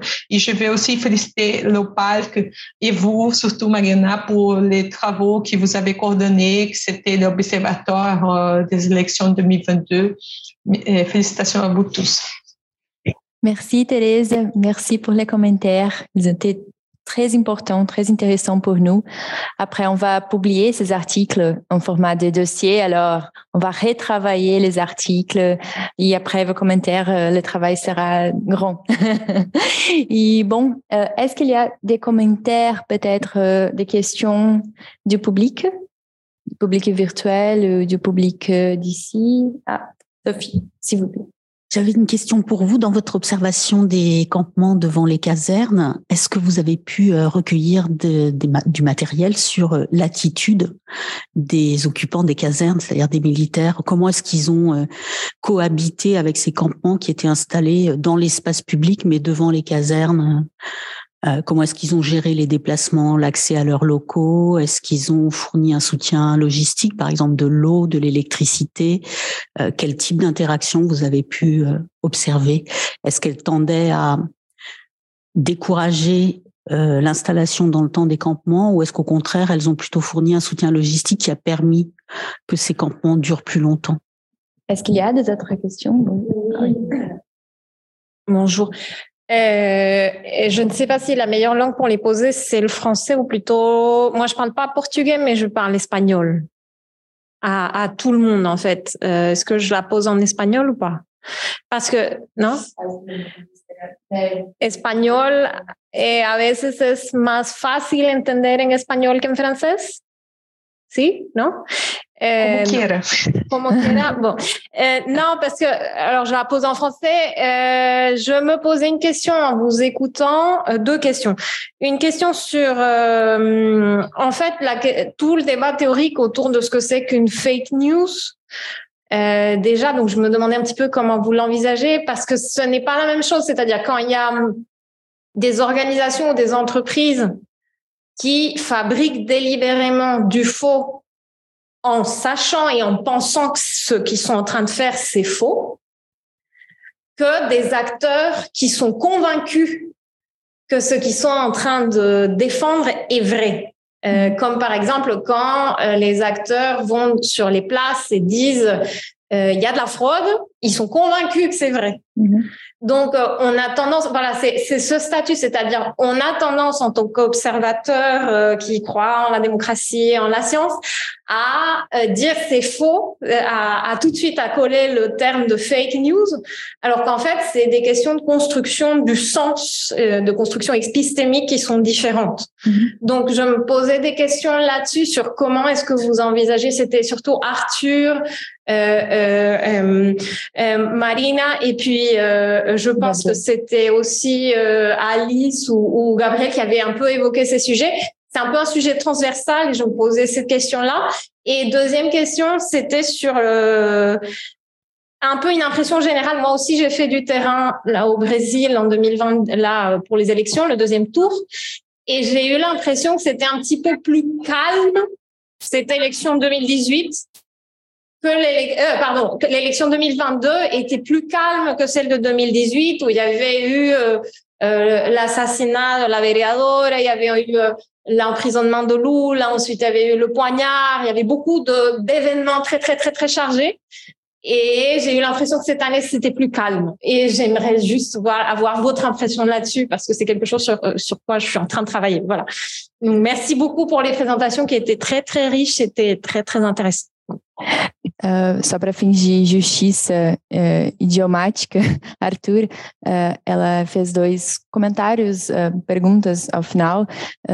um deles, mais um comentário falando sobre a diferença entre quando é uma fake news propagada de fato uma, por uma empresa com o objetivo de gerar é, uma percepção equivocada do real e quando é algo no, no qual algo, que a pessoa recebe e, e a qual a pessoa crê que de fato é uma verdade. Então, como é que tu e, e os, os, demais que, que utilizaram é, o debate sobre fake news lidaram com essa diferença entre o que, que é produzido visando é, enganar é, e aquilo que, enfim, que, que é recebido e é percebido como uma verdade ou um fato. E na sequência, ela também fez um comentário de que as eleições, ela fez um, uma pesquisa de campo no Brasil e que as, ela percebeu que as eleições de 2022 teriam sido talvez mais tranquilas que as eleições de 2018. Ela citou uma série de, de, de fatos das eleições de 18, como a a facada, o assassinato da, da Marielle. Então, se, se vocês todos, mas enfim, em português para ti, se vocês teriam alguma percepção parecida ou se vocês teriam uma percepção diferente sobre o clima é, das duas, dos dois, dos dois pleitos. Alors, euh, on va commencer peut-être qu'on commence par Arthur. Tu, euh, Arthur, tu gostaria de começar en anglais peut-être? In, in English? um, in English, maybe in Portuguese, really slow. um, en español un poquito, ¿no? um, I'll try in English. I'll try in English. Um, first, thank you, Teresa, for your comments, and thank you. I'm sorry, your name is Erika. Uh, gracias, Erika. Um, I, don't have those answers actually. Um, I feel like the difference between uh, the comp not not the company but the group that starts spreading fake news is just a part of the same um, how do I say engrenagem in English? The same mechanism, but um, it doesn't really make that much of a difference in the end because it's something that has been built for a long time. Uh, Bolsonarism, Bolsonarism has been doing that for a long time. The extreme right has been building these uh, networks of communication on WhatsApp, on Telegram, on all social uh, media, having like this capillarity through society. So they have a different have different means of communication that they can talk directly to to people without going through other kinds of medi- mediation. And I think this is a way of seeing this kind of communication, this algorithm communication that is like it, social media is a real important tool for the activation of the right because they can uh, rapidly, uh, fastly uh, organize their their discourse and their narratives, like they like to say narratives, like they can they can unify the the discourse and they can and direct the narrative really fast, and it's it's um, it's really impressive actually. Um, maybe other Brazilians here they have like grandmothers or aunts and uncles who are in these WhatsApp groups and if something rap- happens that it's against Bolsonaro or bad for Bolsonaro, immediately they have a counter na- narrative ready to be spread, and it's really fast.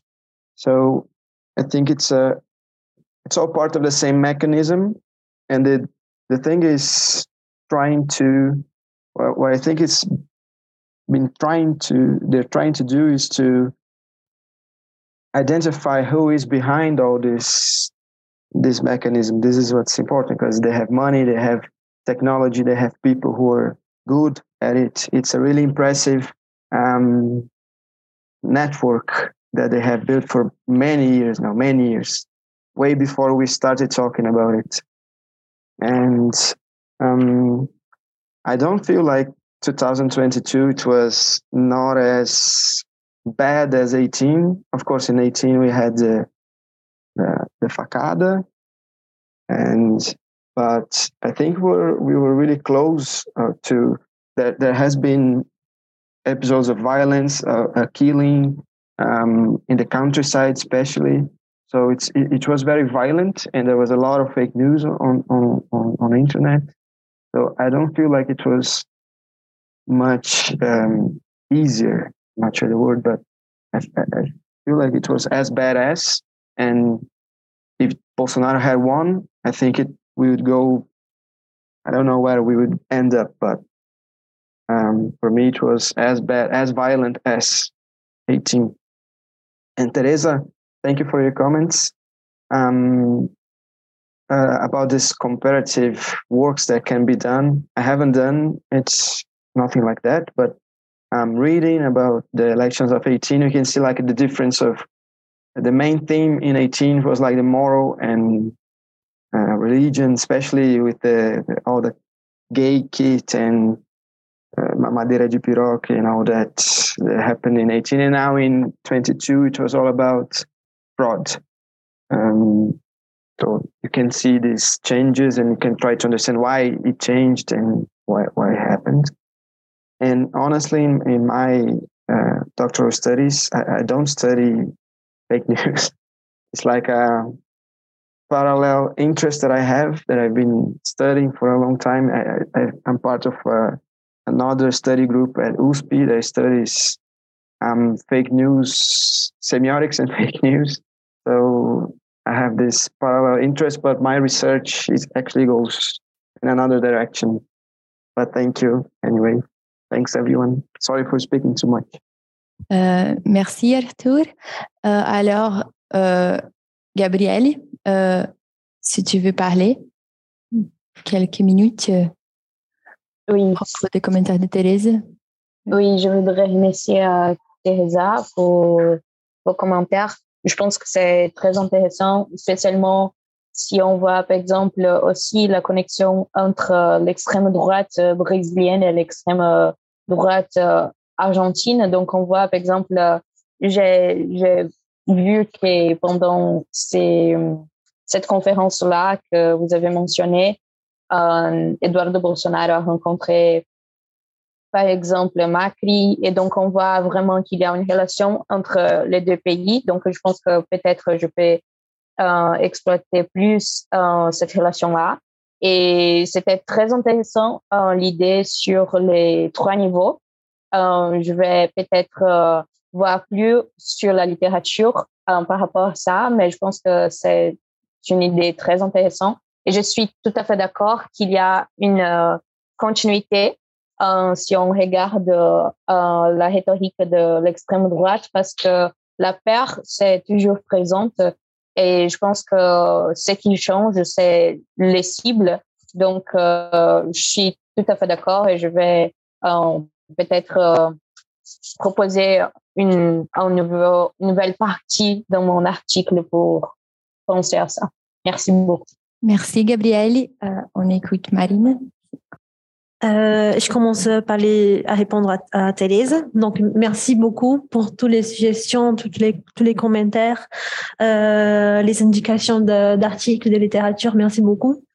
Et euh, c'est vrai que euh, mais Mariana m'avait dit que c'est intéressant de travailler sur le sur la transférence de certains répertoires de, de la gauche pour la droite, c'est comment ils se sont transformés, quelles modifications, comment comment ça se passe. Et c'est quelque chose que je vais essayer de de, de retravailler avant de publier l'article parce que je pense que c'est essentiel. Et euh, pour répondre un peu sur l'insertion de, de chercheurs dans le terrain, euh, euh, en fait, euh, avant les, les, mouvements de contestation, j'ai aussi fait quelques, aussi fait quelques entretiens avec des électeurs des droites et euh, c'est vrai qu'être attaché à une université étrangère, c'était euh, quelque chose de, qui a tout changé pour moi. Euh, parce que je pense que si j'étais attachée à une université brésilienne, ce serait encore plus difficile euh, par les valeurs idéologiques qui, qui sont attribuées à nos universités en Brésil. Euh, donc, quand je disais que j'étais attachée à l'université en, en, France, euh, c'était, j'avais déjà une ouverture. Euh, mais participer des contestations, rester dans les bases militaires, c'était encore plus simple que faire des entretiens parce que mon objectif en fait c'était de faire euh, une observation participante. Euh, je voulais pas forcément faire des entretiens euh, là-bas, je voulais voir, écouter, observer. Donc j'ai créé un peu un personnage. Donc allé habiller de la façon où qui je, devais être habillée pour passer inaperçu dans ces contestations. Euh, des fois, je sentais surtout à São Paulo que c'était un peu, euh, euh, j'attirais un peu l'attention parce que j'étais une femme euh, jeune toute seule. Parce que normalement, ils vont en groupe. Il y surtout au début, à São Paulo, il y avait beaucoup de groupes des hommes ou des familles avec des enfants et tout. Et j'étais toute seule. Donc, c'était, des fois, je sentais que j'attirais un peu l'attention et donc j'essayais de circuler un peu. Et, mais, euh, c'est de toute façon, j'ai pas euh, heureusement, j'ai pas passé par des situations très difficiles ou très où je, je, me sentais pas vraiment en danger. Parce que bon, j'ai joué euh, un peu les jeux, j'étais euh, j'ai créé un personnage pour pouvoir observer euh, ces euh, ces contestations. Et euh, sur la temporalité de l'article, c'est vrai que je voulais citer quand même ces répertoires de l'invasion de, la place des trois pouvoirs.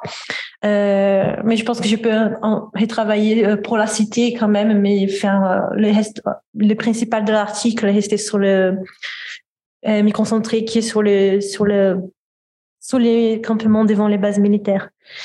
Et euh, pour la question de Sophie, euh, c'est vrai que bon, de toute façon, les forces, les forces armées, euh, il y un rapport, euh, ils sont très critiqués par les rapports ambigus qu'ils ont donnés aux contestations. Euh, à la fois à dire que c'était des manifestations donc pacifiques euh, à la base, donc quand même légitimes. Et euh, à São Paulo et à Brasilia, j'ai vu des comportements euh, très euh, similaires. C'était une certaine apathie. Ils n'interagissaient pas trop avec avec avec les contestataires. Euh, mais en même temps, euh, surtout à Brasilia, j'ai vu des certaines aides logistiques. Il y avait, à Brasilia, euh, il y avait euh, au bout d'un moment, il y avait beaucoup de déchets concentrés sur ce, à côté de ces campements. Euh, il y avait euh, beaucoup de dans, entre les entre les parcours entre la base et les campements et j'ai vu pas mal de soldats un peu aider à, à débarrasser des déchets euh, et jamais jamais d'un comportement plus violent euh, par rapport à ces à ces contestataires. Donc ils ne pas trop, mais en même temps euh, euh, il y avait une certaine une certaine je pense une certaine aide euh, à, à côté. Mais aussi euh, je cite dans l'article dans l'article qui c'était des campements vraiment bien organisé. Il y avait de, des tentes avec distribution des boissons, tentes de distribution de nourriture, euh, euh, des de d'accès à, à, à, Internet, euh, points de recharge, points de téléphone. Et je sais qu'il y avait une, mobilisation des, des, contestataires pour, pour fournir un peu ça, mais il y avait aussi euh, euh j'ai entendu dans de dans de des contestataires à São Paulo qu'il avait euh, qu'il suspectait qu'il avait l'aide d'un mari d'une députée de la droite. Donc c'était pas ce qui euh, qui est organisé apparemment par par ces personnes-là. Euh, et pour la question de d'Alika sur les sur les fake news, euh, surtout sur le sur les fake news sur les sur le, sur les élections, sur les systèmes de vote, je pense que c'était quelque chose progressivement construit par Bolsonaro depuis qu'il était élu, il a commencé à construire, à, lancer des, informations, à contester, faire des vidéos, surtout sur, les sur les lives euh, qu'il faisait tous les jours euh, sur sa chaîne de YouTube. Donc c'était quelque chose de petit à petit. Mais je pense que ça va encore plus loin que ça, parce que quand j'ai parlé avec plein des électeurs, il y avait il y avait déjà sur le système, par rapport au système électoral, plein d'études sur les fonctionnements, euh, de comment ça marche concrètement. Mm. Euh, c'est pas c'est pas facile que comprendre comment la machine à voter marche en fait, de comment euh, les votes elle est enregistré et, en sécurité dans la machine. Donc je pense que c'est un, un ensemble des, des, des, facteurs qui est Bolsonaro comme stratégie. C'est très euh, si il a, il a, il a eu du succès euh, par rapport à ça parce que c'est un système qui peut être facilement euh, contestable parce que c'est pas facile à comprendre. Donc, je pense que c'est un ensemble de des facteurs, surtout sur les sur les sur les systèmes de vote. Et je suis d'accord avec Arthur. Je pense, j'ai pas l'impression que 2022 c'était un peu plus tranquille que 2018 parce qu'on a eu peut-être des épisodes très avec beaucoup de violence comme les assassinats ont, eu moins d'ampleur internationalement, mais on a eu énormément de petits cas de, de violences physiques, des assassinats entre électeurs. Euh, et aussi, nous avons le cas de Roberto Jefferson qui a, qui a été euh, quelque chose aussi de, de énorme. Et avant, euh, c'était avant, juste avant le deuxième tour avec Isabelle. Il y a euh, entre les deux tours, l'épisode de la députée Isabelle. Donc, j'ai je pense qu'il peut-être en, en, mode ampleur et peut-être on espérait déjà que ça, ça allait se passer comme ça parce que 2018 c'était une surprise une première fois. Mais je suis d'accord que je, je pense pas que je ne pense pas que c'était moins intense. Voilà, merci. Euh, merci. Alors Alice tu veux parler quelques, oui. quelques minutes? Alors merci beaucoup pour euh, les, les commentaires. Euh, en fait, je voulais te demander euh, si l'article que vous m'avez conseillé, Teresa, est en, anglais ou dans quelle langue, juste pour que je puisse le, chercher, euh, être sûr de ne pas chercher le nom de l'article dans la mauvaise langue. Euh, celui sur l'internationalisme réactionnaire, ça me semble très intéressant et, je serais ravie de l'inclure dans, mon article. Je l'ai en espagnol et en anglais. Si vous, si vous m'écrivez, je peux vous ah envoyer. oui, super. Bah, je, vous, je, vous, enverrai un mail alors. Merci beaucoup. Je vais écrire euh, ici sur le chat mon mail. Ah, d'accord, merci. Et euh, sur la réflexion méthodologique sur les images, je pense que c'est aussi euh, une très bonne idée. Donc, euh, je pense que je vais, je vais l'accepter. Merci beaucoup. Et, euh, et, merci à tous, merci beaucoup euh, Mariana d'avoir organisé tout ça et merci pour cette opportunité d'avoir appris tellement sur euh, sur les élections et c'était j'étais vraiment ravie d'avoir fait partie de ce projet. Ok. Est-ce qu'il y a encore des commentaires, euh, des questions, peut-être quelque chose? Est-ce que euh, est-ce que vous me permettre de juste parler juste un petit euh, question à Marina Machouk Bien sûr. Bien sûr. Marina, je, je, pense que je peux juste signaler, parce que je, je sais qu'en France, ce débat n'est pas très avancé, mais les débats en sciences sociales sur l'éthique du chercheur sur les camps est, est, très avancée en ce moment et elle se dirige vers euh, une radicalisation même parce que parfois on, voit qu'il y a des, des manières de faire la science en, en sciences biologiques qui sont qui, qui il y a de, des institutions qui essayent de la transporter vers les sciences humaines, c'est que c'est assez problématique. Mais de toute façon, il y a, dans le contexte de, la mobilisation de l'ethnographie, il y a beaucoup de travaux qui font, qui font une réflexion sur les questions éthiques de la rentrée dans le terrain. Et il y a des travaux qui font des critiques pour la rentrée dans le terrain sans prévenir euh, les, euh, les, des individus qui, qui, qu'il y a une recherche euh, qui se, passe.